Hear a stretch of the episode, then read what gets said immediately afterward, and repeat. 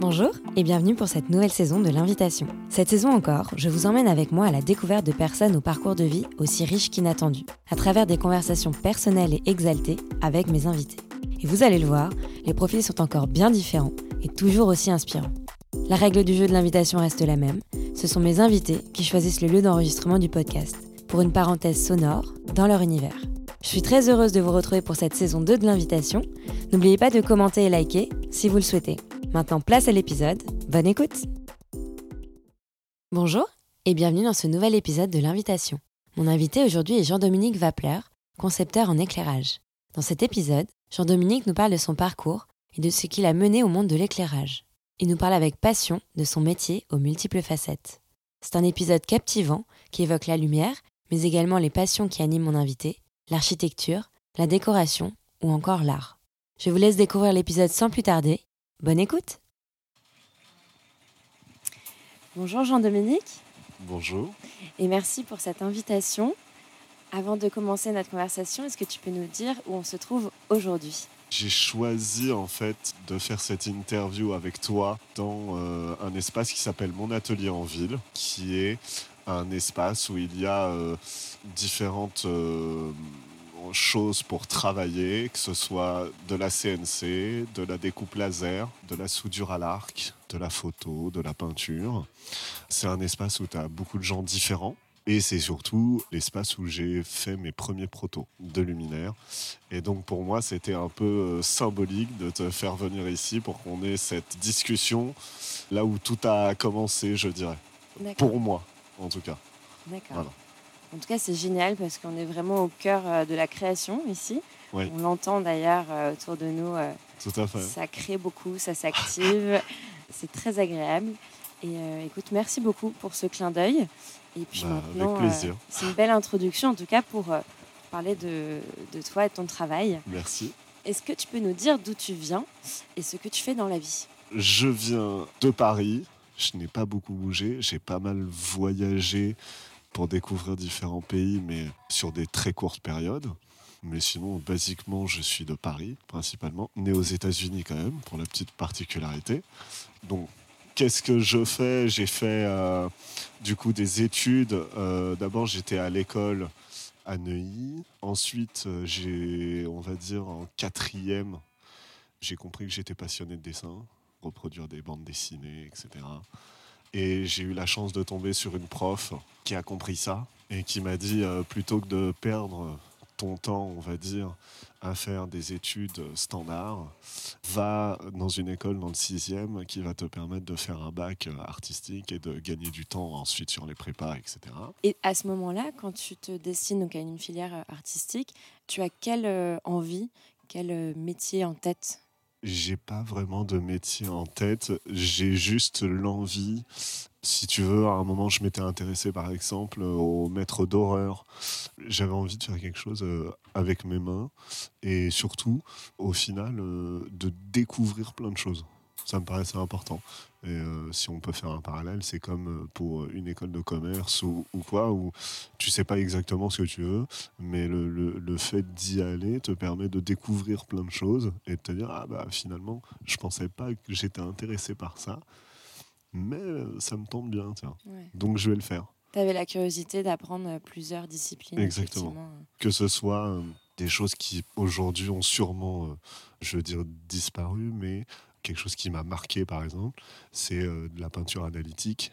Et donc, euh, pour comprendre le fonctionnement des couleurs, c'est très simple. On te donne des pinceaux, de la peinture, et on te dit bah, comment tu fais pour obtenir un marron? Comment est-ce que tu fais pour obtenir un... Et du coup, pour moi, c'était bien plus instructif que d'être sur un ordinateur, sur Photoshop, en train de dire je vais prendre la pipette et puis euh, je vais mettre un peu de marron, je vais mettre parce qu'il faut comprendre et il faut pouvoir contrôler. Ça n'empêche pas de pouvoir utiliser après un ordinateur. C'est juste que quelqu'un qui sait faire de la peinture analytique saura très bien se servir de Photoshop. Mais quelqu'un qui se sert très bien de Photoshop, c'est pas sûr qu'il sache faire de la peinture analytique. Ouais, pour toi, c'était hyper important. Et là, tu as parlé de rigueur. Peut-être que c'est aussi ce que t'a apporté cette école Penningen. Oui. C'est que ouais, c'est pas le tout d'avoir cette fibre artistique, de, s'y intéresser, de, la maîtriser d'une certaine manière. Il faut aussi la comprendre. C'est la comprendre, mais euh, quand je parlais de, de rigueur, c'est surtout que tu es noté à chaque cours. Les résultats sont affichés dans les couloirs. Donc tout le monde sait ton rang, ton classement, etc. Que, en tout cas, moi, quand j'y étais, le fonctionnement, c'était que tu devais être fort un minimum dans toutes les matières. Je te donne un exemple. Tu ne pouvais pas dire ah bah je suis super fort en architecture, donc euh, j'ai une très bonne moyenne, et puis l'autre je laisse tomber la matière, et puis comme ça ça me fera une moyenne, et puis je passe.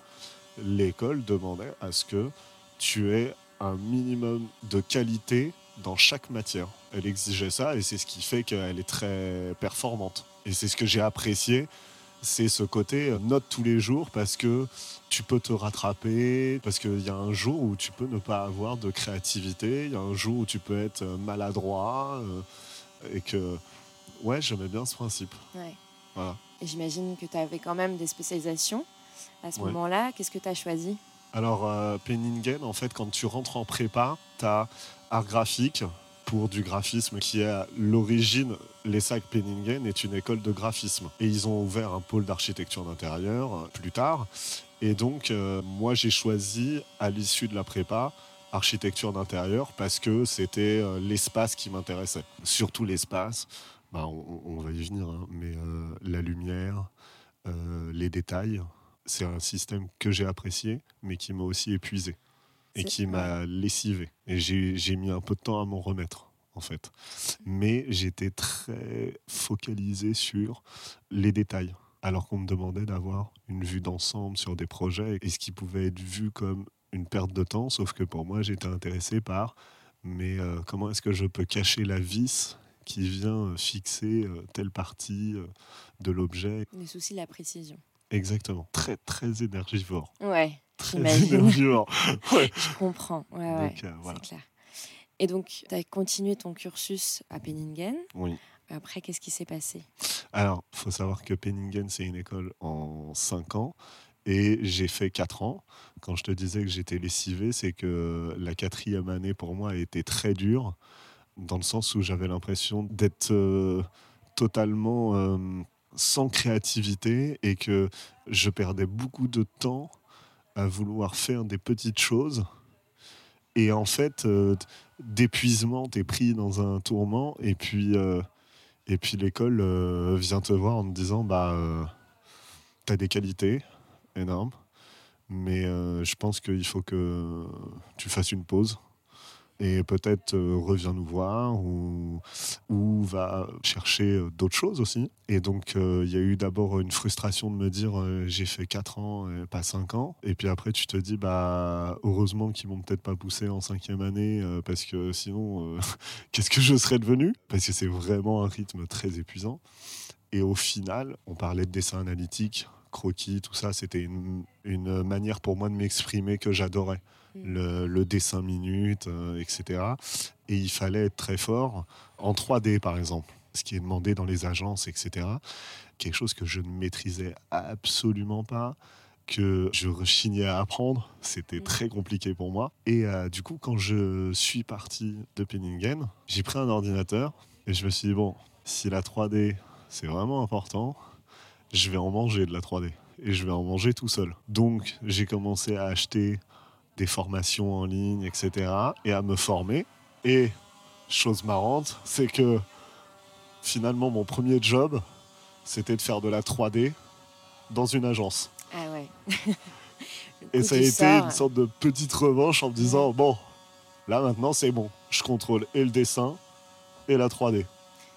C'est cool. C'était quand même une forme de force énorme quand même de se dire là je suis épuisé de ces quatre années qui m'ont pratiquement tout pris et je vais mettre le nez dans ce que j'aime pas à ce jour mais euh, dont j'ai besoin.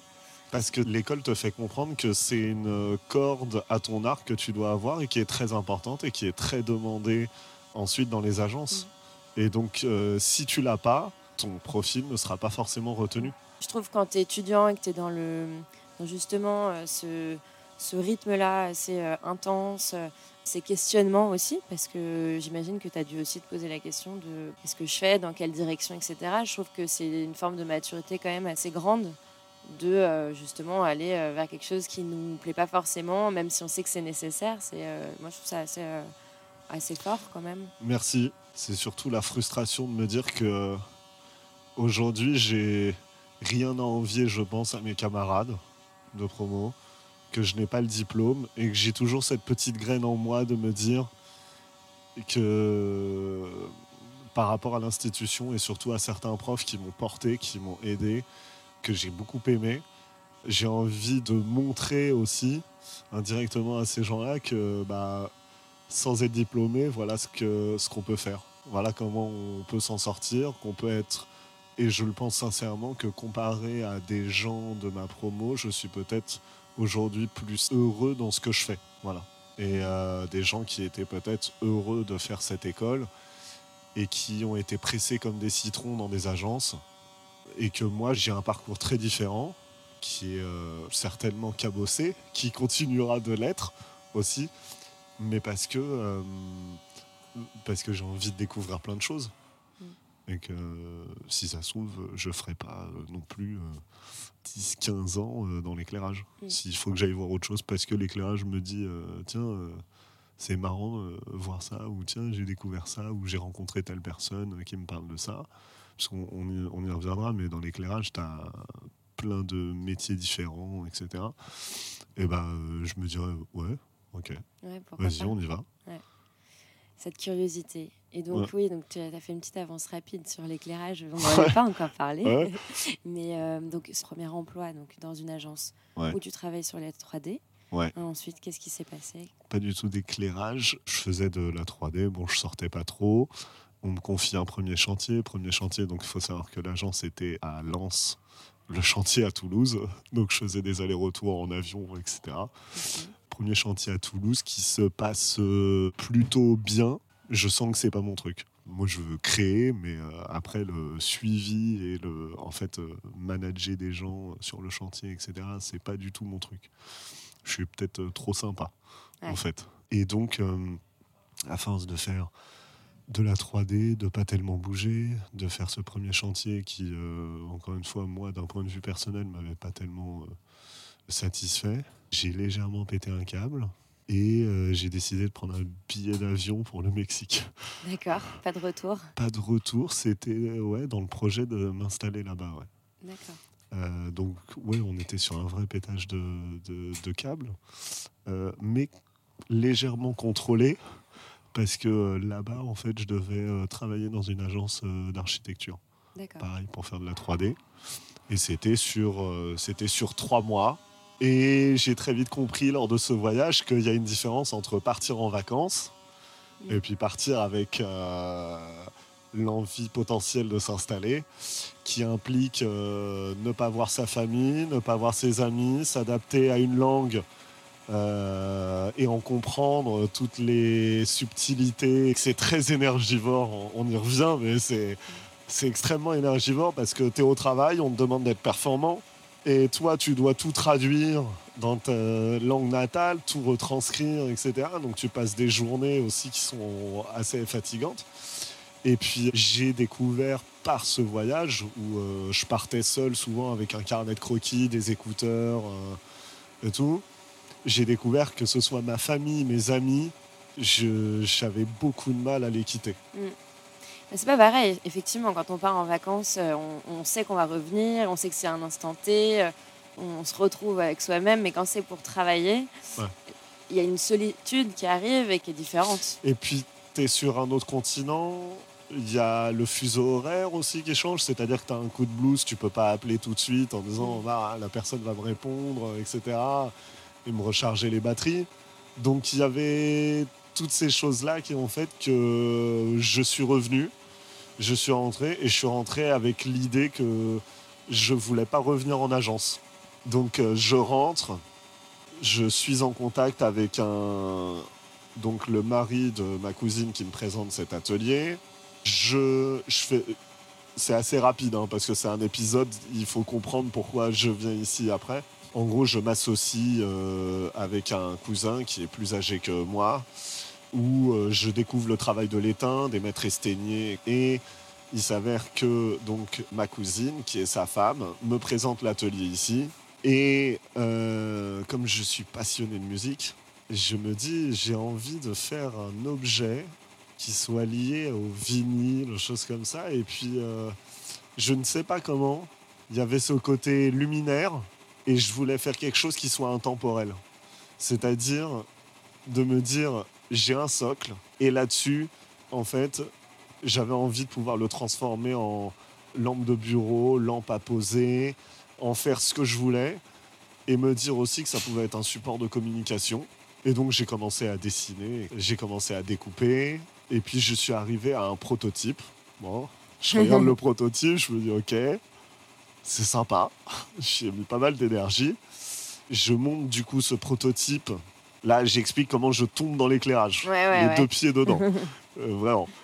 Je montre ce luminaire à une copine qui me dit écoute, ça tombe bien parce que j'expose mes photos chez un concepteur en éclairage et bureau d'études en éclairage qui venait d'ouvrir boulevard Saint-Germain et qui donc cherchait un peu à faire des activités, etc. et qui donc euh, voulait l'exposer. Moi, j'arrive avec mon luminaire, à tout. Bon, je vois les deux personnes du bureau d'études. Euh, regardez mon luminaire. Ok, petit blanc et tout. Et puis, euh, au final, ils me disent bon, c'est sympa. C'est un luminaire qui est à 80% abouti. Ils me disent, euh, pour nous, c'est euh, un prototype vraiment très sympa. Donc déjà, toi, tu te dis, bon, le gars me dit prototype, quand moi, je pense luminaire fini. Ok. Et après, tu te dis, bon, venant de gens qui sont spécialisés dans l'éclairage, c'est quand même sympa. Mm. Tu vois Et donc, finalement, une des deux personnes du bureau d'études commence à me montrer des rubans laine, des petits éclairages. me dit, tu vois, on pourrait faire comme ci, comme ça, ce serait pas mal pour l'améliorer. Bref, je me retrouve dans une sorte de caverne d'Alibaba de produits en éclairage.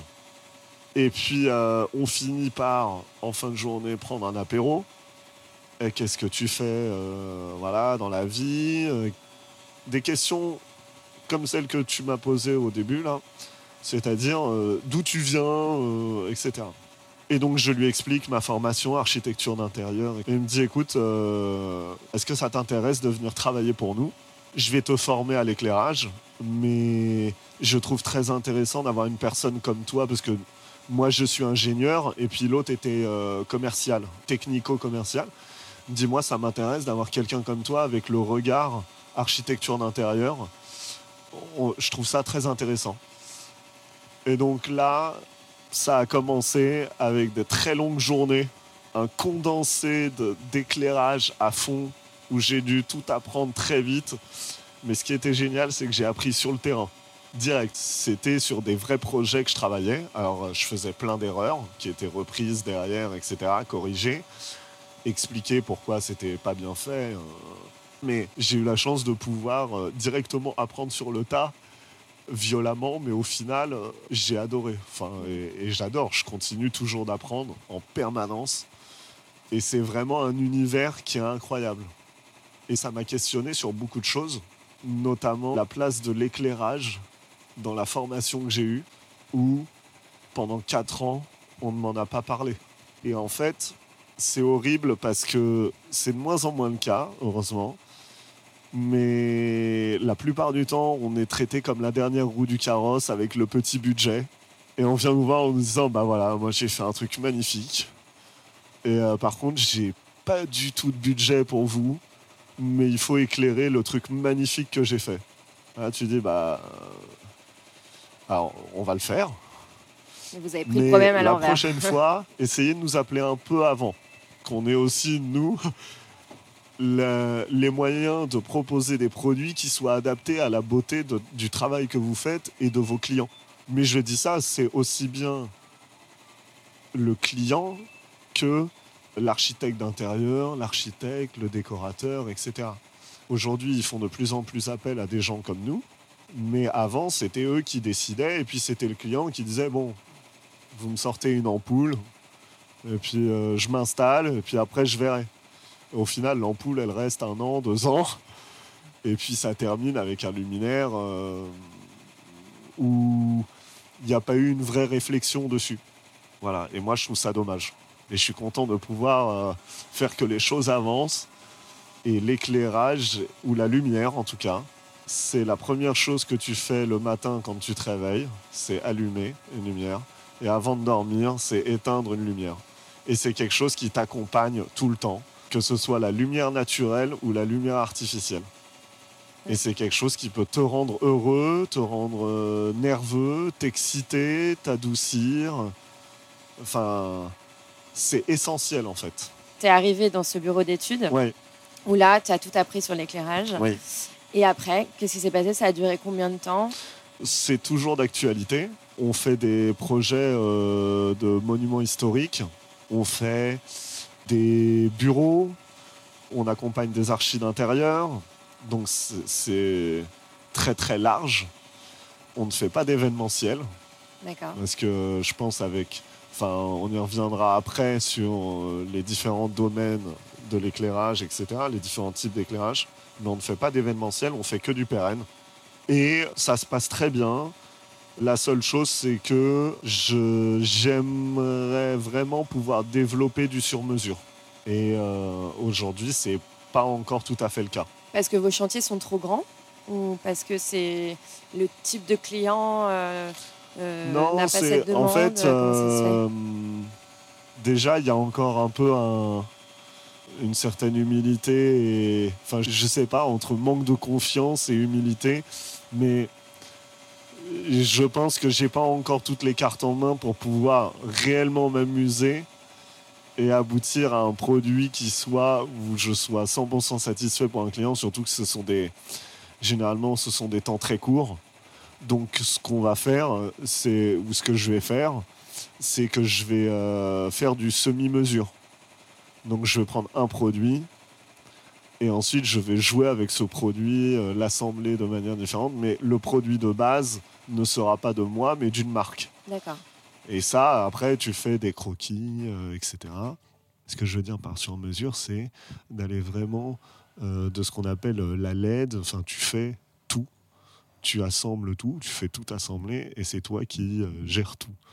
Euh, Aujourd'hui, c'est pas encore euh, tout à fait le cas. On fait certaines parties des luminaires, par exemple ce qu'on appelle des patères ou des canopies sur mesure. Donc, quand tu as une moulure au plafond, avec une rosace par exemple qui est très jolie, qui peut être historique et que tu as juste un crochet et que le client veut un luminaire et que au-dessus tous les éléments techniques tiennent dans une rosace euh, qui fait 5 cm d'épaisseur, etc. et que tu ne peux pas la fixer à la rosace du plafond, et ben moi je dessine une pièce qui va faire le lien entre ce crochet et cette rosace, etc. D'accord. Voilà, entre ce qu'on appelle la canopie et le- la sortie électrique et la rosace, pour préserver justement l'environnement architectural euh, du bâtiment.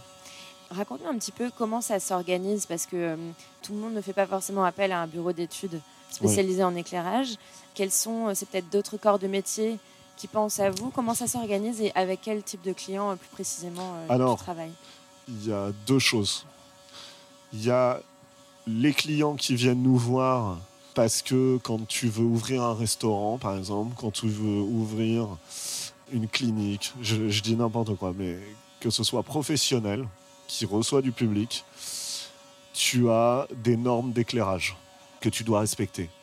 Donc, je vais pas dire contraint ou forcé, mais ces gens-là peuvent te dire bon bah voilà, moi j'ai fait telle implantation, j'ai choisi tel produit, je viens vous voir pour que vous fassiez l'étude pour me dire si je suis dans les normes ou pas. Donc nous, aucune créativité, rien, on prend les produits, on les met, on monte, on vérifie. Après tu dis bon bah ça marche ou ça marche pas. Ça marche, tant mieux. Ça marche pas, à ce moment-là, bah est-ce que on peut réfléchir ensemble? Euh, Nous, on peut vous apporter des solutions, etc. En tant que double casquette, concepteur et bureau d'études, et vous conseiller sur ce qui a changé, etc. Ça, c'est le côté un peu obligatoire. Voilà, bureau d'études. De l'autre côté, tu as des particuliers et des archives d'intérieur qui viennent nous voir parce que ils comprennent l'importance de notre accompagnement et qui disent aux clients bah écoutez moi pour ce qui est de l'éclairage, je me fais accompagner par telle entreprise qui, comme un autre corps d'État, menuisier, etc., va venir vous conseiller et nous accompagner sur l'éclairage. Et quand on parle d'éclairage, c'est pas juste le choix des luminaires. Parce que tu, j'entends corps de métier, etc. Euh, avec quel corps de métier on travaille, euh, etc. C'est euh, clairement accompagner des électriciens sur tout ce qui est gestion domotique, etc. Et d'apporter un vrai confort à l'archi d'intérieur et aux clients sur vous voulez que le luminaire varie, etc. Et vous ne savez pas combien de fils il faut tirer, qu'il faut mettre. Enfin, ça semble être du chinois pour vous. Pour nous, c'est un langage qu'on maîtrise parfaitement. Et donc, ne vous inquiétez pas, déchargez-vous de ça. Nous, on s'en occupe et on gère l'électricien pour vous. Et après, c'est soit nous, on amène nos électriciens avec qui on a l'habitude de travailler, soit c'est l'électricien euh, de base euh, du client euh, voilà, ou de l'archi d'intérieur. Vous avez des clients finalement très différents Extrêmement différents, avec des budgets extrêmement différents. C'est un, exemple que je donne de base, mais il y a des clients qui veulent des spots, par exemple, encastrés, à plusieurs centaines d'euros, parce que le spot est en bronze, etc. Et typiquement, ce n'est qu'un avis personnel. J'ai du mal à comprendre quel est l'intérêt de mettre 300 euros dans un spot où tu ne mettras jamais le doigt pour vérifier si c'est du vrai bronze. Et qui fera, à peu de choses près, le même travail qu'un spot qui coûtera beaucoup moins cher.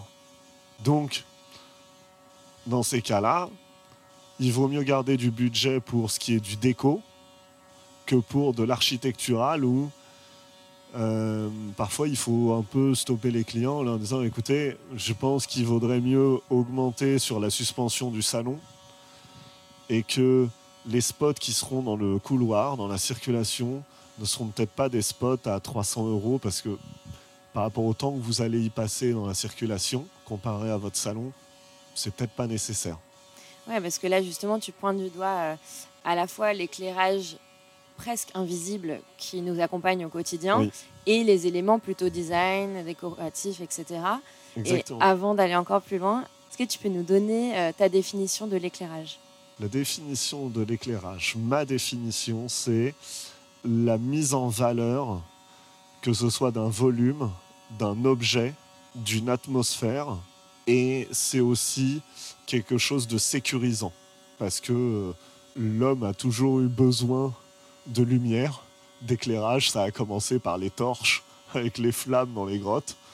Et que aujourd'hui, tu te sens beaucoup plus en sécurité dans un endroit qui est éclairé que dans un endroit qui est sombre. Il n'y a qu'à voir euh, dans une rue, euh, entre une rue éclairée où euh, tu vas te sentir en sécurité et une rue qui n'est pas éclairée. donc l'éclairage pour moi c'est ça, c'est une mise en valeur d'un côté, point de vue artistique, avec des jeux d'ombre et de lumière, avec euh, des euh, j'ai envie de te montrer ça et j'ai envie de te cacher ça, et du coup, ton œil va se focaliser sur ce que j'aurais envie de te montrer. Il y a presque quelque chose comme de la mise en scène. qui est très une manipulation Exactement. Euh, voulue. Exactement.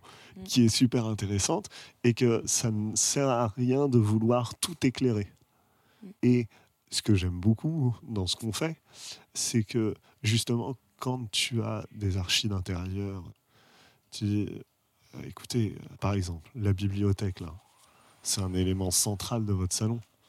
Donc, on va éviter de mettre des spots partout. On va éclairer cette bibliothèque pour que l'œil se porte dessus. Et c'est très sympathique aussi parce que ça veut dire que l'architecte d'intérieur se sent mis en valeur aussi dans le sens où tu lui apportes une lecture de son travail en disant ben écoutez ça c'est magnifique on va le mettre en avant. Ça bon c'est pas nécessaire c'est pas tellement valorisant de le faire comme ça. Et moi c'est ce que j'aime c'est ce côté un peu théâtral. On te confie une œuvre qui a un volume qui a un appartement et toi tu dis ah ouais j'éclairerais bien ça si vous le permettez ça et puis euh, là je mettrais telle suspension, euh, etc. Mais il y a effectivement l'éclairage architectural et l'éclairage décoratif. Mm. Et ce sont deux choses qui sont différentes. Et en quoi euh, un bon éclairage, du coup, peut-il tout changer en plus de la mise en lumière, euh, la mise en valeur? Là, tu parlais de la bibliothèque, mais il y a d'autres sortes d'éclairages qui vont tout changer s'ils sont bien, bien installés ou pas. Qu'est-ce qui fait la différence selon toi?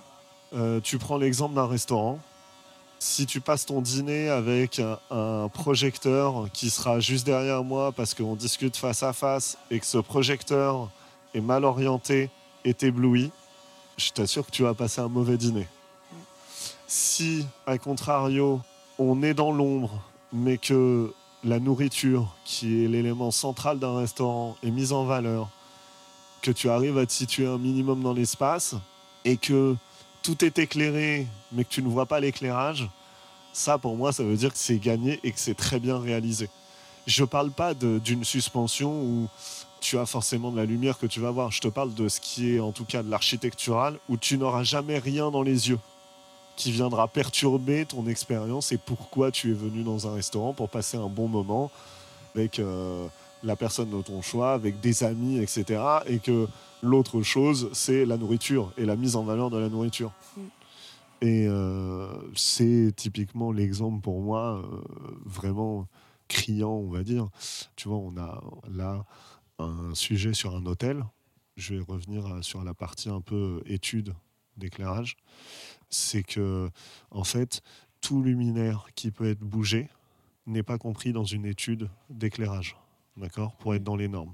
Euh, pourquoi je te dis ça? Parce que, notamment dans un espace détente, ils mettent beaucoup de luminaires sur euh, des commodes, euh, etc., pour que tu te sentes bien, ce qui a priori est une très bonne idée. Hein. Je veux dire, tu arrives dans une salle de massage, tu vois des petits luminaires très tamisés et tout, c'est super cool. Eh bien, moi, je ne peux pas les comptabiliser, et donc je suis obligé de rajouter des spots, par exemple, Sauf que la contrainte là, c'est que le plafond ne peut pas y toucher. Et donc, les gens te disent Ah oui, mais euh, je ne comprends pas parce que c'est. Euh, moi, j'ai euh, quatre luminaires déco, etc. Oui, très bien. Mais les luminaires déco ne sont là que pour dessiner une atmosphère. Mais nous, on ne peut pas compter que sur ça. Et donc, la réflexion, c'est les spots, quel choix de spots parce que comme tu es dans une salle de massage, si je te mets au plafond, parce que tu vas, quand tu vas te faire masser, tu vas regarder le plafond, si tu as un spot euh, qui est mal positionné, le travail est pas bien fait. Et l'expérience, du coup, tu ressors de là en disant j'ai passé une demi-heure avec un spot dans les yeux. C'était pas un moment de détente. Voilà, ou un ruban LED euh, qui est euh, mal positionné, etc. Donc mm.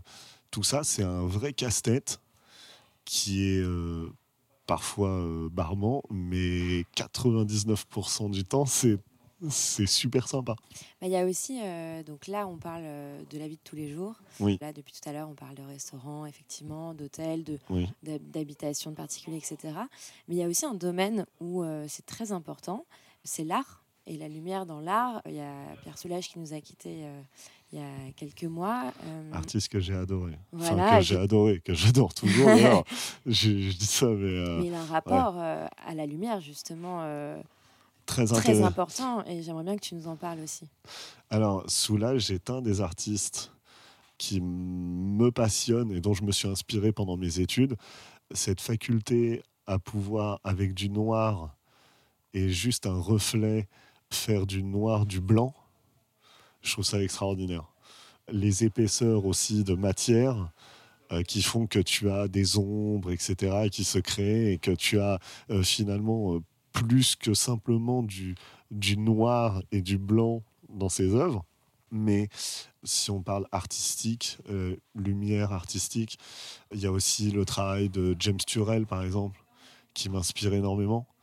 Il y a aussi Nathalie Ponsard, qui sont, qui sont des gens qui font des univers très colorés, etc., qui arrivent à te redessiner un espace par des, des, grands aplats de couleurs, de lumière, etc.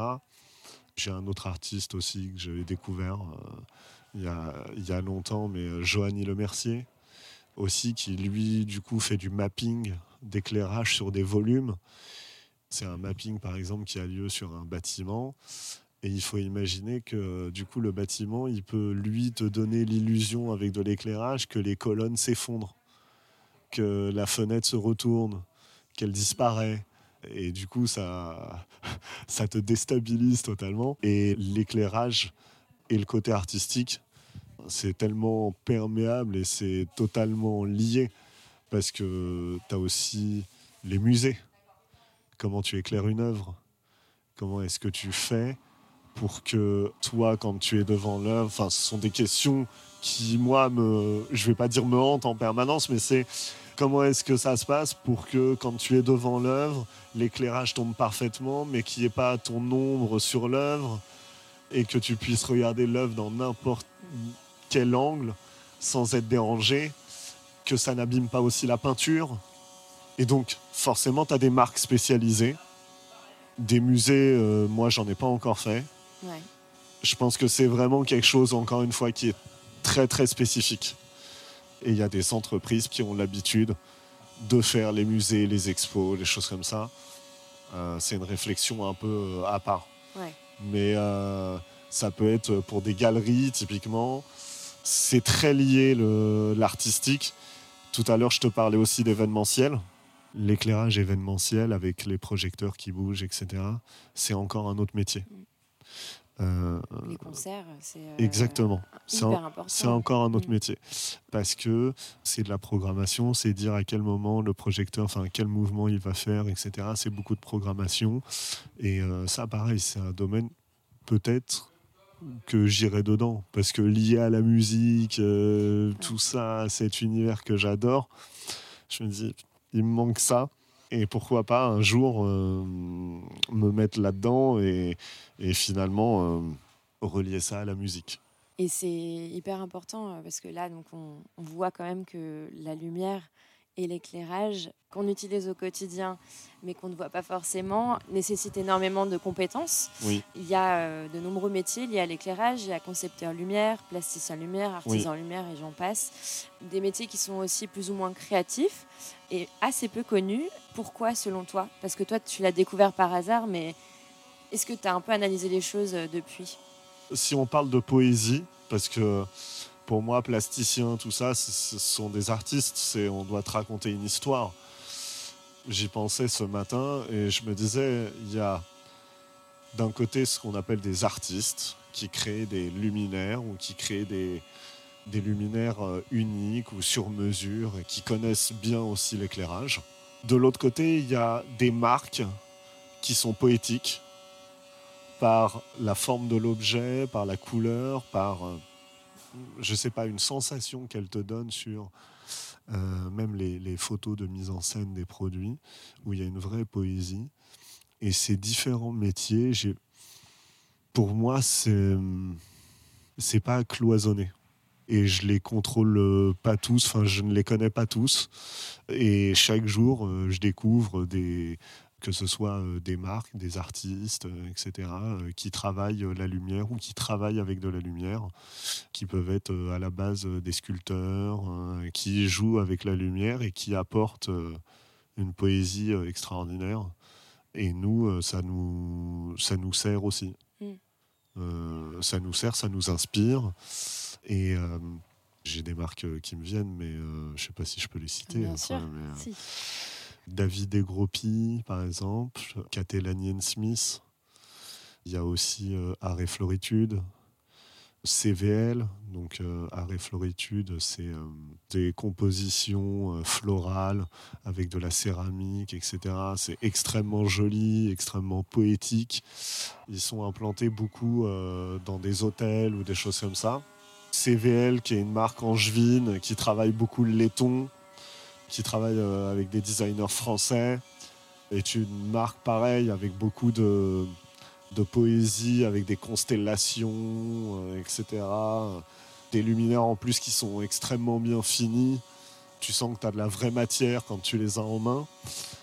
Lanien Smith, qui est, euh, je ne sais pas si euh, tu es déjà allé dans un restaurant qui s'appelle Darocco, par exemple, euh, rue Vivienne. Mm. Sublime restaurant. Où il y a des petits champignons lumineux au-dessus des tables. Donc ça, c'est la marque Catalanian Smith qui fait ça. Et typiquement pour moi, on est dans la poésie quand on voit ou quand on dîne dans un espace avec des petits champignons qui te tombent sur la tête et qui ne t'éblouissent pas. C'est bien pensé. Daroko est un restaurant sur lequel on est intervenu d'ailleurs et que j'aime beaucoup et où je trouve, typiquement quand on parlait d'expérience, bon éclairage peut-il tout changer? Bah, Je pense que l'atmosphère, en tout cas dans un restaurant comme celui-là, tu t'y sens bien, tu as envie de rester des heures. Et voilà, ça fait partie de quelque chose qui est réussi. Ouais. pour moi. Et tu penses que les écoles changent un petit peu par rapport à, ces métiers liés à l'éclairage Est-ce qu'ils les mettent un peu plus en avant? Euh, Écoute, euh, je te dirais ça euh, pas tout de suite, mais je sens que je reviendrai un peu sonder mon école là-dessus.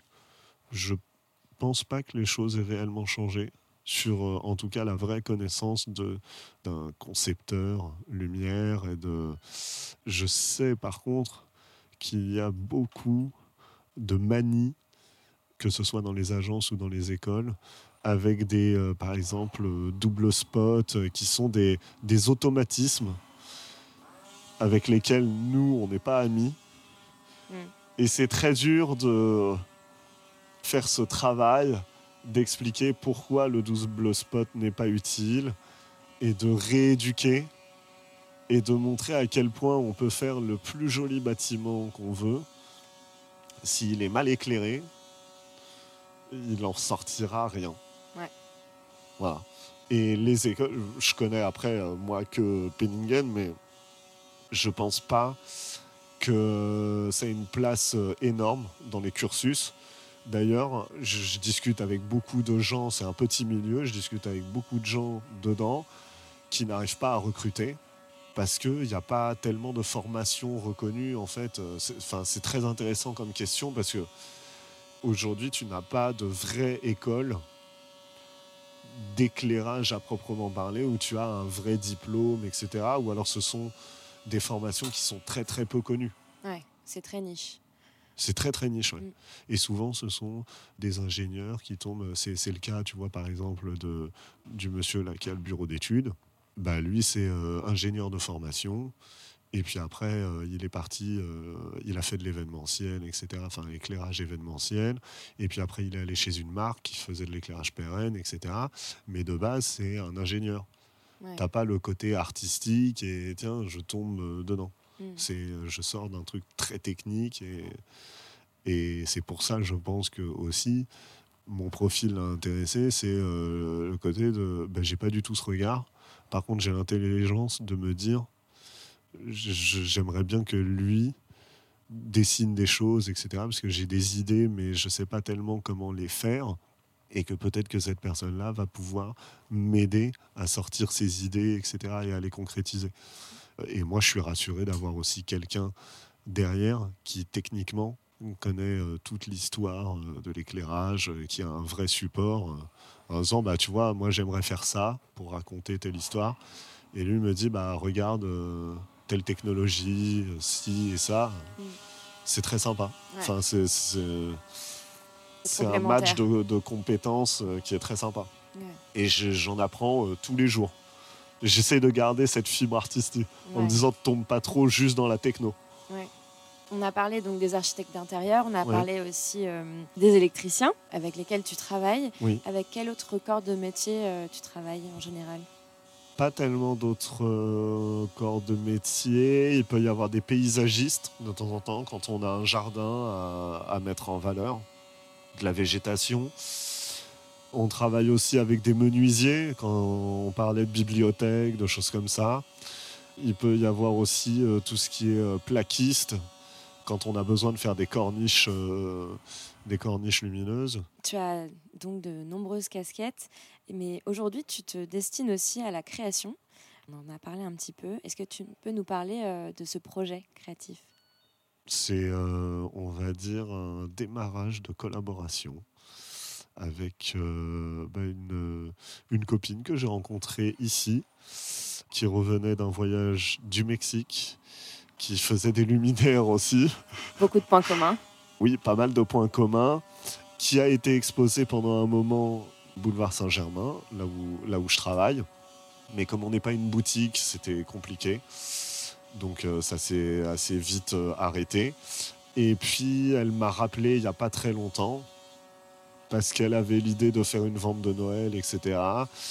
Et donc l'idée est rapidement venue de faire une collaboration.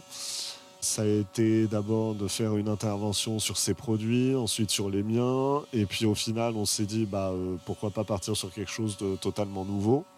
Et on est parti sur un objet éclairé. Donc on a pris euh, nos rétines respectives en photo qu'on a imprimé en très grand et ensuite j'avais dessiné des sortes de mantras qu'on a décidé de graver dans du plexi et de faire un jeu de lumière entre la rétine et, le plexi euh, gravé, apporter de la lumière et avoir une, une double lecture euh, de l'œuvre, euh, que ce soit éteint ou allumé, et qui n'est pas euh, la même chose qui se raconte. Et l'idée de base de ça, c'était de faire, mais c'était pas possible par rapport à l'échelle, c'était de faire une gravure dans la rétine de l'iris pour donner l'impression qu'on avait pris en photo un œil qui regarde une œuvre. et au final, on n'a on pas pu, puisque là, évidemment, la gravure est trop petite dans la rétine. Et aujourd'hui, bah, on travaille euh, toujours sur euh, cette œuvre qu'on souhaite euh, ensuite présenter à des galeries. D'accord. Voilà. Donc la porte ouverte à d'autres créations. ah oui, bah, quand je parlais de quand je parlais aussi de James Turrell, il y a aussi des architectes.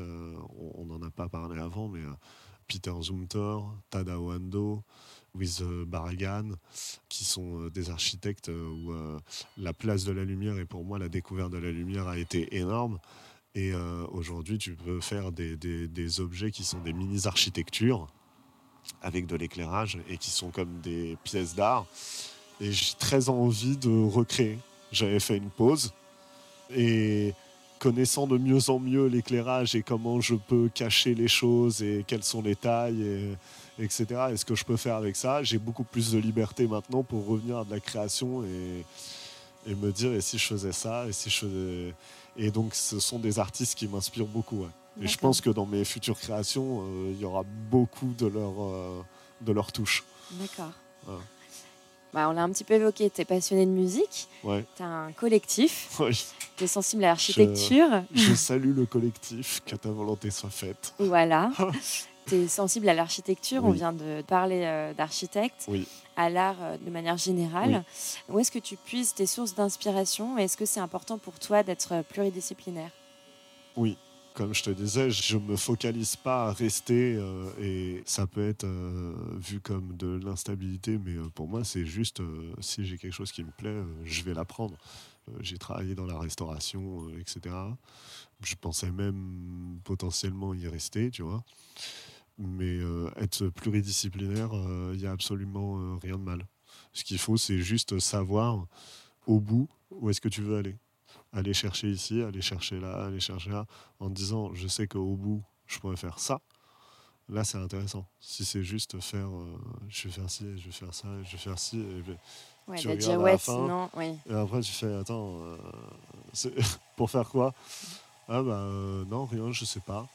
C'est pas intéressant. Peut-être que j'irai dans des métiers manuels, euh, peut-être que, tu vois, je t'ai parlé du maître esténier. Il m'a traversé l'idée à un moment de me dire euh, pourquoi je me ferais pas trois mois euh, en suivant le maître esténier, en sachant comment polir des pièces, parce que c'était en plus quelqu'un qui, avait cette faculté-là de transmettre. Et c'est un truc où je me dis, bah, euh, si je veux faire de la création moi ensuite, bah, si je sais polir, si je sais me servir de l'étain, etc., ça a un sens. Mais après, il faut pas trop partir non plus dans des trucs. Euh, non, mais après, euh, là, j'ai évoqué pas mal de sujets qui tiennent à cœur. C'est aussi source d'inspiration, de curiosité, d'ouverture d'esprit. Ça, c'est des qualités qui nourrissent ta personnalité, ta vision des choses et qui justement peuvent t'amener à d'autres projets. Euh, oui, bien sûr. Là, là, tu vois, euh, tu évoquais du coup euh, le, le, collectif de musique.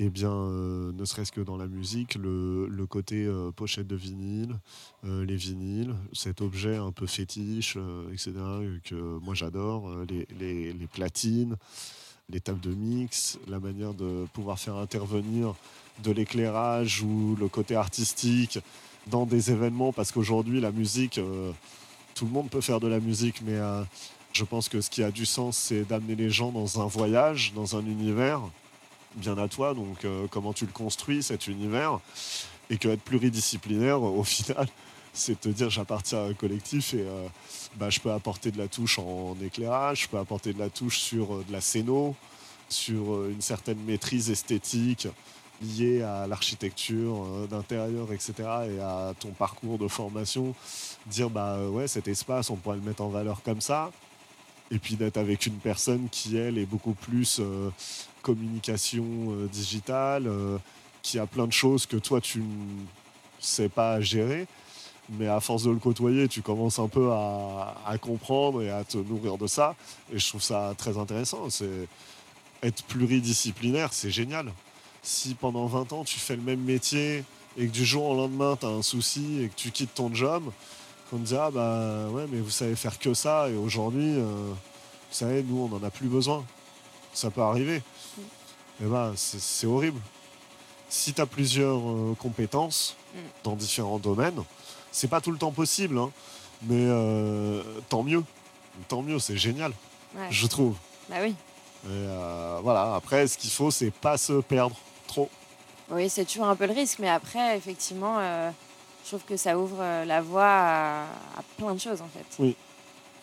Oui, et j'ai envie de pouvoir transmettre, tu vois, ce genre de choses euh, en disant euh, notamment à des gens, euh, puisque j'ai démarré tout petit dans une école où c'était, il faut être très très fort, il faut faire bien ton bac, tu vois, d'économie, des trucs comme ça, et que moi, le discours que j'ai eu, c'est très important, mais le discours qu'on a eu envers moi, c'était, écoute, tu vas aller dans ce qu'on appelle une voie de garage. Et bah, je pense que je vais faire un raccourci très rapide entre un mec qui tous les matins va à la défense et un mec qui est menuisier ébéniste. Je pense que le menuisier ébéniste est bien plus heureux quand il travaille, je sais pas, sur des chantiers comme euh, Notre-Dame ou quoi. Je pense qu'il est bien plus heureux dans ce qu'il fait que la personne à qui on demande de se présenter tous les matins à la défense et qui est derrière un ordinateur et qui pense servir à quelque chose alors qu'en réalité, je pense si tu le questionnes, il n'est pas très heureux. Bah, c'est bien euh, toute la question de notre génération. bien sûr, la remise en cause et faire quelque chose qui a du sens. Le nombre de personnes qui, changent de, voie pour faire euh, des métiers manuels, des métiers euh, qui ont du sens, des métiers délaissés pendant des années. Et voilà, et le bien-être aussi un bien-être personnel. Exactement. Et ce bien-être personnel est extrêmement compliqué à trouver. Enfin, après, on parle sur des choses un peu pas étranges ou quoi, mais le être heureux aujourd'hui, je pense, c'est très compliqué. Et que euh, c'est justement se donner un moyen d'être heureux que de faire ce qu'on a toujours eu envie de faire. Ou les profils dont tu parles, je pense, ce sont des gens qui bah, toute petite euh, ou tout petit, je rêvais de faire ça. Et puis bon, issu d'une famille d'avocats ou de trucs comme ça. Donc je fais mes preuves, je me montre que je peux y arriver, etc. Mais au fond de moi, j'avais cette petite graine qui me disait j'ai envie de faire ça. Et du coup, ces gens-là, aujourd'hui, dans la société actuelle, disent eh ben, je vais le faire. Tu sais quoi, je vais le faire. C'est bien. Et au final, ce sont des gens qui sont euh, très heureux, je pense. Ils ont, enfin, c'est très risqué parce que vis-à-vis ne serait-ce que des banques ou des choses comme ça, c'est compliqué. Je, le sais parce que je suis dans ce cas-là. Puisque quand tu n'as pas de CDI, euh, etc., bon, on te regarde un peu bizarre. Euh, et c'est pas évident. Et je pense que ces gens-là, ils préfèrent être heureux et se lever le matin en se disant qu'ils font quelque chose euh, qui a du sens que de se dire bon bah j'ai mon petit CDI bien et puis j'arrive tous les matins et je, je sens rien du tout au travail quoi. Mm, mm. Dramatique. Dramatique. Non, mais c'est un problème de société euh, actuelle qui est très très important. Et, tant mieux que ces gens-là, ils reviennent vers des métiers manuels qui ont du sens. Il y a par exemple Versailles qui a réouvert une école qui est spécialisée justement sur les métiers d'art et l'excellence des métiers d'art. Je crois qu'il y a des tailleurs de pierre, etc. Mais il y a aussi le côté tout numérique et tout. C'est pas juste de dire on va revenir 100 ans en arrière ou 200 ans en arrière, mais euh, c'est de dire euh, euh, les métiers manuels ne sont absolument pas des voies de garage, comme, comme moi on me l'a dit dans mon école, et c'est interprété comme vraiment vous nous sous-estimez. Et je pense qu'il y a beaucoup de gens dans nos métiers manuels qui sont tout aussi intelligents que des gens qui sont dans des bureaux d'avocats, etc. Mm. Et que donc arrêtez de nous faire croire que euh, c'est parce qu'on aura passé un bac L, S ou ES qu'on va avoir une belle vie. Ou qu'on est intelligent. Revenons à l'éclairage. Oui. Euh, quels sont les conseils que tu aimerais donner aux personnes qui nous écoutent pour trouver le bon éclairage? Je leur dirais de venir voir des sociétés comme Amokosi, dont c'est le cœur de métier. Après, comme ça, des pièges à éviter. Le premier que je vois tout le temps, et je, je me bats contre ça, c'est le spot dans la douche. C'est l'exemple typique de j'ai payé pour avoir un revêtement mural assez joli, que ce soit mes carreaux de douche ou ça peut être du marbre, ce que tu veux. Je mets un spot qui va venir éclairer mon pommeau de douche, me faire une ombre projetée au sol et surtout ne pas m'éclairer là où j'ai mis de l'argent sur les murs. Enfin, de l'argent, du budget, pardon. Eh bien, avec une corniche lumineuse, vous avez pas l'éclairage qui vient vous doucher. Vous avez la mise en valeur des murs autour. Et vous avez surtout un bon moment dans votre douche sans éclairage direct. Ça, c'est le conseil de base. Après, je dirais euh, que c'est... Euh, il ne faut pas, ça aussi c'est essentiel, il faut garder la même température de couleur dans la même pièce c'est-à-dire que s'il y a une source lumineuse, si je mets une source lumineuse chaude, donc un peu jaune, et à côté du blanc, ce n'est pas à faire. Donc il faut bien, il faut bien faire attention à l'éclairage qu'on choisit. À l'harmonie. À l'harmonie, exactement, merci. Très bon mot. Magnifique. Et puis après, si je voulais être un peu plus technique, nous, on essaye de mettre des éclairages avec de la LED dans nos projets, mais pas avec des ampoules, parce que ce qu'on appelle le relamping, ou de changer des ampoules, il suffit que tu aies un grand appartement pour que très vite, ce soit très pénible de changer les ampoules, ce qui n'est absolument pas le cas avec des éclairages source LED direct, et qui sont très, on va dire, très pérennes. Aujourd'hui, on fait des produits qui sont très pérennes. Donc, euh, Moins énergivores en plus, parce qu'il y a aussi euh, cette problématique-là. Euh. Énergétique, oui. Ouais. Oui. De consommation, il y a eu de gros progrès qui ont été faits. Merci de le souligner, parce que notamment pour ce qui est des bureaux, des choses comme ça, on travaille aujourd'hui beaucoup avec des capteurs de présence ou de non-présence qui font que l'éclairage va s'éteindre ou s'allumer directement et qu'il n'y aura pas de gaspillage. Et c'est tout à fait d'actualité ce dont tu parles. Quand on voit les coupures de courant, etc., les monuments qui ne seront plus éclairés à partir d'une certaine heure, etc. Moi, c'est quelque chose que je t'avoue, alors que je travaille dans l'éclairage, que j'aime beaucoup ça, je suis parfois choqué ou scandalisé de voir des sièges sociaux entiers d'entreprises éclairés la nuit, alors qu'il n'y a pas lieu d'être. Mm. Et pourquoi ces bureaux-là sont éclairés alors? On nous dit pour diverses raisons que c'est pour éviter les cambriolages, les choses comme ça, voilà. Mais moi, je préférerais mille fois plus que j'ai le monument à côté de chez moi qui soit éclairé toute la nuit que d'avoir des sièges sociaux d'entreprise qui sont vides, qui sont éclairés. Et ça m'a surprise d'ailleurs, je suis passée à côté euh, de Notre-Dame. Je ne sais pas si tu as vu les échafaudages éclairés, parce qu'évidemment maintenant à 17h il fait nuit. Mhm. Complètement éclairé, mais ça, ça, fait un halo de lumière. Enfin, c'est ce qu'on a. C'est dingue, oui, la pollution lumineuse. Ouais, la pollution lumineuse. Oui, tout à fait. C'est ce qui fait d'ailleurs. Enfin, euh, c'est pas ce qui fait, mais euh, aujourd'hui, tu ne vois pas les étoiles, par exemple à Paris. Mm. Pourquoi? Bah, À cause de la pollution lumineuse. Et que en plus, on parlait d'ombre et de lumière, de scénographie, de choses comme ça. C'est que si tu veux avoir une rue éclairée, bien éclairée selon moi, c'est tu devrais avoir les vitrines éteintes et ensuite l'éclairage urbain qui vient faire son rôle. Si je te mets de la lumière partout, ou si je te mets juste euh, les vitrines qui vont sûrement t'éblouir, etc., euh, ça va pas être euh, ni confortable, ni sécurisant. L'éclairage urbain est un vrai sujet et j'ai notamment, bah, je suis passé en, venant là, en marchant, je suis passé devant un des projets que je trouve le plus scandaleux. Vraiment, c'est j'ai pris de... ça va pas leur plaire. Je sais pas, je sais pas qui l'a fait celui-là. Je suis désolé de dire ça c'est sûrement un gros bureau qui a fait ça. L'espace public extérieur derrière la poste euh, du Louvre. C'est euh, spécial.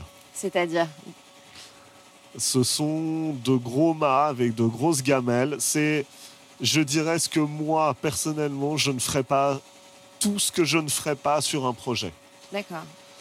Utilisation de mâts avec un luminaire qui, d'habitude, est extrêmement agréable qui sont des SAMOD avec des petites lames pour éviter que tu aies la source lumineuse, qui ont été mis à la hauteur exacte où tu peux voir toute la source d'éclairage lumineuse. Tu as des luminaires au sol qui sont sous des grilles qui t'éblouissent lorsque tu marches, qui n'éclairent rien, rien, strictement rien, qui sont devant des, des vitres.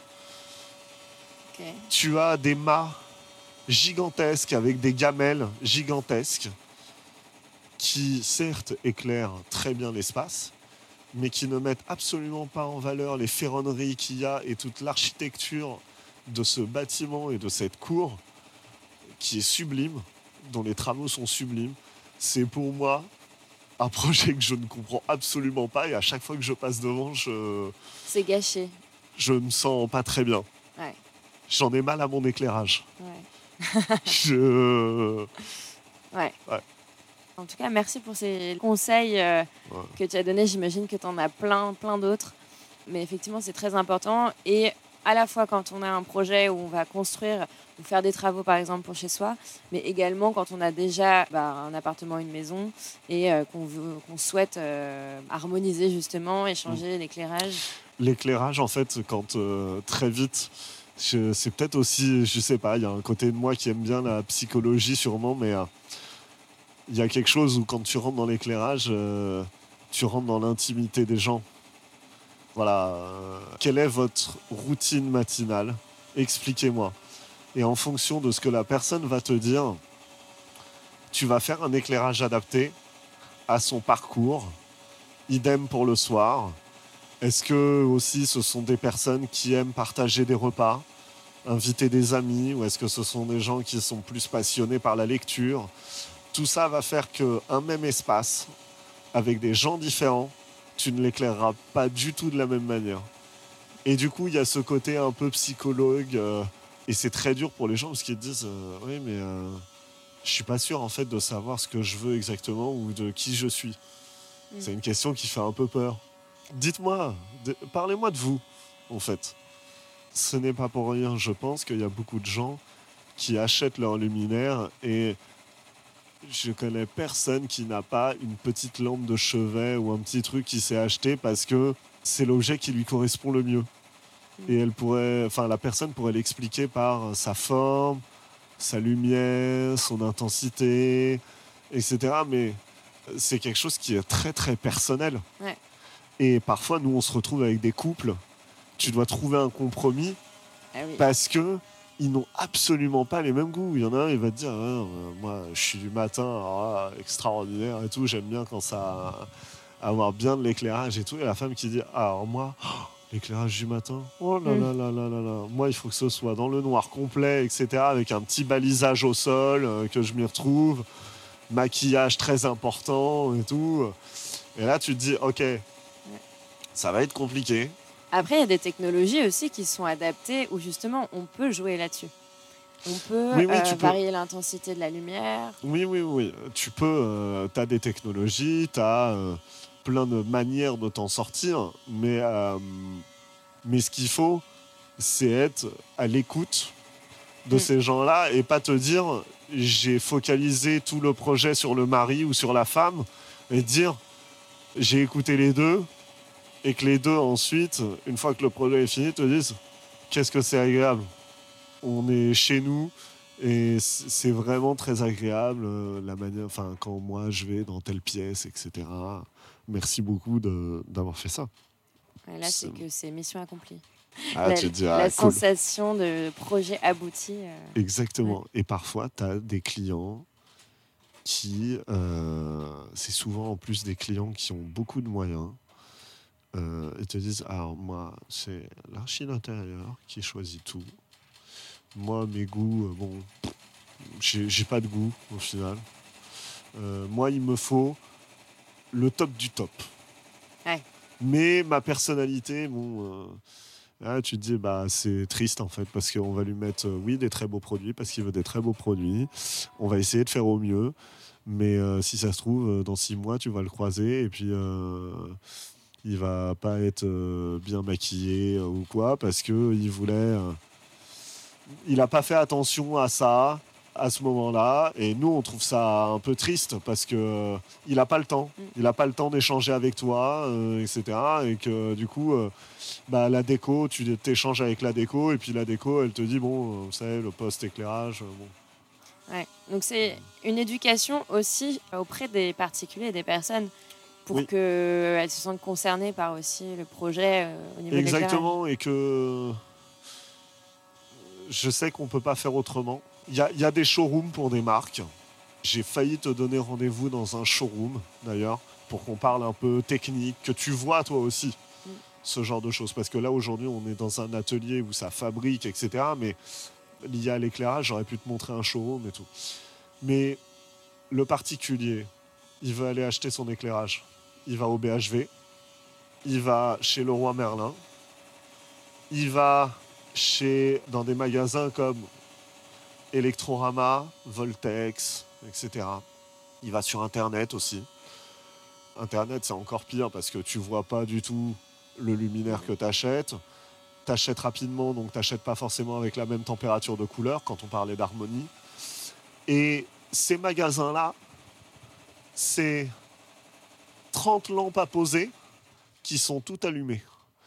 Alors moi j'aimerais qu'on m'explique comment une personne qui n'est même pas dans, ce, dans cette réflexion-là de l'éclairage depuis très longtemps peut se dire, se projeter et se dire, ce luminaire-là, dans mon salon, ça va être génial. T'as 15 autres, c'est comme si c'était une audition, tu vois, euh, avec des, des, individus comme ça qui sont collés. Ils sont tous en train de chanter en même temps. Exactement. Exactement. Et toi, et, toi, tu te dis, ouais, bah là, c'est compliqué en fait d'entendre les voix, c'est compliqué de. qui chante euh, comment et tout. Impossible. Mm. Et tous ces magasins-là sont allumés, enfin, c'est Noël. Et moi, je me dis, j'aimerais prendre, tu vois, parfois les clients euh, par la main et leur dire, ok, maintenant, on va aller au fond d'une cour. Et on en revient à euh, des mots que j'aime beaucoup. Tu disais harmonie, mais poésie, histoire et de leur dire on va prendre une petite heure, je vais vous raconter une histoire. Mm. Et votre dressing, on pourrait l'éclairer comme ça. Et alors là, tu as tout qui est éteint et tu as juste le luminaire pour le dressing. Alors certes, il n'y a pas le dressing, tu peux le faire imaginer, mais tu pas une tonne d'éclairage autour qui va venir polluer ce que tu veux montrer. Comme effet, etc. Mais ces showrooms-là ne sont pas... Euh, souvent n'ont pas pignon sur rue, totalement. Ce sont des gens aussi qui font des, ou des marques qui font des gros volumes. Donc vendre un luminaire, si tu veux, c'est pas une boutique de luminaire. Eux, ils vendent aux boutiques. Mm. Tu peux aller les voir en te disant euh, peut-être euh, je vais faire un tour pour voir ce qui m'intéresse et ensuite je vais commander dans le magasin. Là, ça aurait du sens. Mais Il y a peut-être des choses à faire. Hein. Je sais pas, des petits stages de formation ou je sais pas. Non, mais c'est hyper intéressant. Moi, je trouve, euh, enfin, c'est passionnant euh, là notre conversation. Mhm. Je me rendais pas compte avant de te rencontrer mhm, à quel point euh, la lumière est autant présente dans nos vies et à quel point, ouais, effectivement, ça change tout. Je te disais, oui, ce week-end, j'étais dans le restaurant d'un ami. Le lieu est incroyable parce que la lumière joue un rôle hyper Essentiel, central. ouais. Voilà. Et dans plein, plein de choses, euh, effectivement, tout ce qu'on a, tout ce qu'on a évoqué, je trouve que c'est euh, super important. Et euh, effectivement, c'est une aberration. Maintenant que tu le dis, effectivement, tous ces luminaires là, côte à côte, c'est comme quand tu achètes une ampoule. Et que si, il y a le petit interrupteur pour éteindre et tout, mais tu vas éteindre tous les autres avant de voir la tienne. exactement. Et tu te rends pas compte de l'intensité. Et c'est pour ça que les gens se trompent généralement. Oui, et qu'après ils reviennent en disant voilà. oui, mais je pensais pas. Et alors, voilà, c'est ça, c'est tu te retrouves dans des appartements où, en fait, il a mis ça par défaut. mm, Et, et- et généralement, tu vois, le, en plus, la lampe à poser, elle est dans un angle, mais tu vois, c'est- presque comme euh, le petit truc. On veut pas le voir, tu vois, on veut Mm. pas le montrer. Alors, surtout, tu vois, on t'a mis dans un angle comme ça, mais tu vas m'éclairer un peu le plafond, puis je veux pas te voir, tu vois. ouais. Alors que vraiment, tu as des luminaires sur pied, tu as presque envie de le mettre au milieu du salon et de bouger le canapé en disant Voilà, Ouais. Là on Voilà parle euh, d'éclairage. du salon. Là on parle d'éclairage. Et ça devient une œuvre d'art. Bah oui, Ça devient Ouais. clairement une œuvre d'art. Mm. c'est passionnant. Quels sont tes projets futurs? Donc la création, donc tu nous as parlé de, Ouais. de cette œuvre donc qui va être vouée à être euh, encore peaufinée, travaillée, etc. Ouais. Euh, Euh, mes projets futurs, reprendre la création. Et création au sens large. Parce que tu évoquais le collectif aussi de musique. euh, c'est quelque chose euh, qui me tient à cœur. La musique. euh, et de continuer du coup sur surtout l'éclairage et faire, bah, comme je disais, peut-être des, des petites créations qui sont comme des architectures miniatures avec de la lumière. Et en tout cas, essayer par les connaissances que j'ai maintenant de, des différents objets qui se font dans l'éclairage, d'avoir quelque chose qui soit un peu original. C'est pas évident. Ouais. C'est pas évident et euh, garder ce côté artisanat qui est comme un exutoire pour moi, c'est-à-dire que bah, euh, tu l'as vu par mon métier, c'est beaucoup d'ordinateurs, de calculs, de rapports, parce que on l'a pas tellement évoqué, mais euh, la plupart du temps, c'est réunion de chantier, convaincre les clients, sourcer l'éclairage, travailler les prix. C'est euh, faire du plan, des présentations et la création. C'est une feuille euh, d'un millefeuille, mais c'est juste euh, la, la petite couche qu'on te met au-dessus, un peu jolie, mais c'est tout. Sinon, il y a tout le reste en dessous qui est euh, voilà, assez technique. Et du coup, moi, je suis très attaché au. J'ai besoin de faire des choses avec les mains. Et donc, on en rigole à l'atelier ici. Parce qu'à chaque fois, ils me voient faire des prototypes. Et c'est des prototypes de prototypes de prototypes. Et donc euh, là, c'est vraiment l'objectif, notamment avec cette collaboration et avec cette copine qui est, euh, elle, une personne euh, très entreprenante, très, très organisée, etc. C'est quelqu'un qui me tire vers le haut. Et avec elle, j'ai vraiment envie d'aboutir à des choses. Et d'ailleurs, on a parlé ce matin que ce serait pas notre seul collab. D'accord. Voilà. Et elle travaille en innovation. Donc, euh, il y a ce côté euh, émulation qui est très intéressant et que je veux cultiver euh, encore et encore. D'accord. Voilà, au-delà de la musique, des concerts, euh, tout. Voilà. On arrive à la fin de cet entretien Oui, et à la question signature de l'invitation. oui. Euh, qui aimerais-tu entendre derrière ce micro? C'est peut-être euh, surprenant, mais euh, parce que je le connais pas du tout. Mais j'adore son travail. C'est euh, Peter Zumthor. Et euh, vraiment qui me parle de comment il a fait euh, les termes de Val, par exemple, qui est un des premiers projets où je me suis dit la matière est dingue. C'est très minimaliste et tout. La lumière est totalement dingue. C'est en Suisse, dans les montagnes et tout, endroit que j'adore. J'ai lu deux de ses livres, notamment un dont il parle de la lumière, l'importance de la lumière dans l'architecture, lumière naturelle et tout. Juste, je sais pas, qui me parle de ses projets euh, et tout. Euh, découvrir la personne réellement qui elle est, qu'elle me parle de son travail et de savoir si j'ai vraiment la même perception. conception exactement si ça se trouve, euh, c'est quelqu'un de très gentil. Si ça se trouve, c'est quelqu'un de très renfermé. Euh, je sais pas. J'ai pas voulu prendre quelqu'un de sentimental ou quoi. Mais c'est ouais, c'est un mec qui m'inspire, je pense. Et qui a été important dans le process mm. de qui je suis, je pense, artistiquement en tout cas. D'accord. C'est noté. Et euh, si je pouvais avoir une cartouche pour un deuxième, je dirais pareil, Tada Wando que les gens euh, connaissent, je vais dire indirectement, s'ils ne sont pas au courant, que c'est lui qui a refait la bourse du commerce. Mm.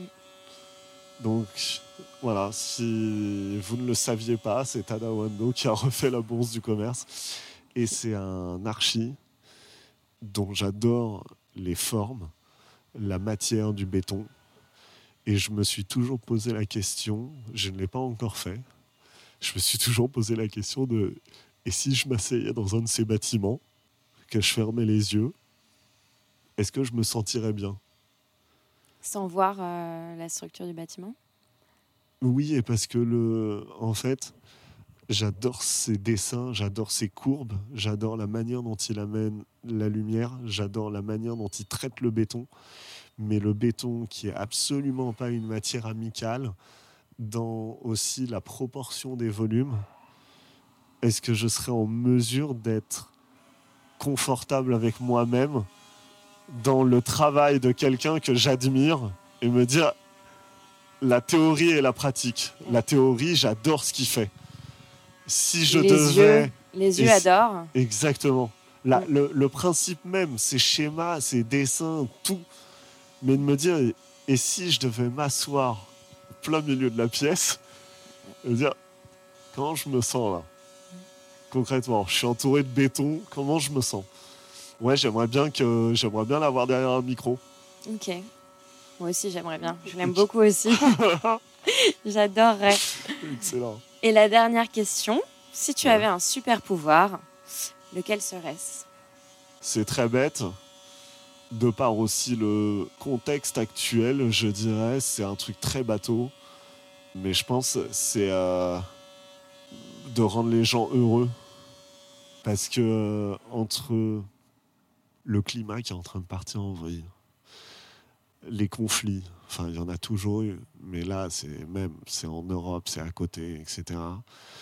La manière dont les gens sont tendus, si j'avais un super pouvoir, alors je ne sais pas quelle substance j'utiliserais pour ces pouvoirs, mais si je pouvais rendre les gens heureux et détendus, quoi, qui soufflent un peu, et leur offrir autre chose que, euh, tu vois, les chaînes de télé, c'est un, truc de ouf parce que moi je me fichais un peu de, Jean-Pierre Pernaud, tu vois, avec ses, on va partir dans le sud maintenant, voir les coquelicots euh, avec Mireille, etc.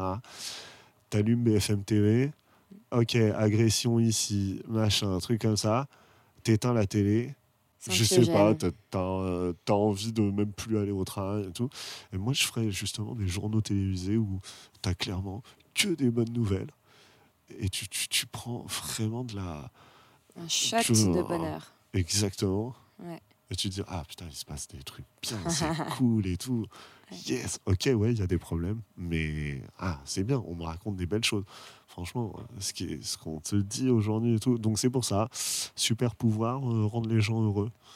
Grosse bouffée de, de bonnes ondes.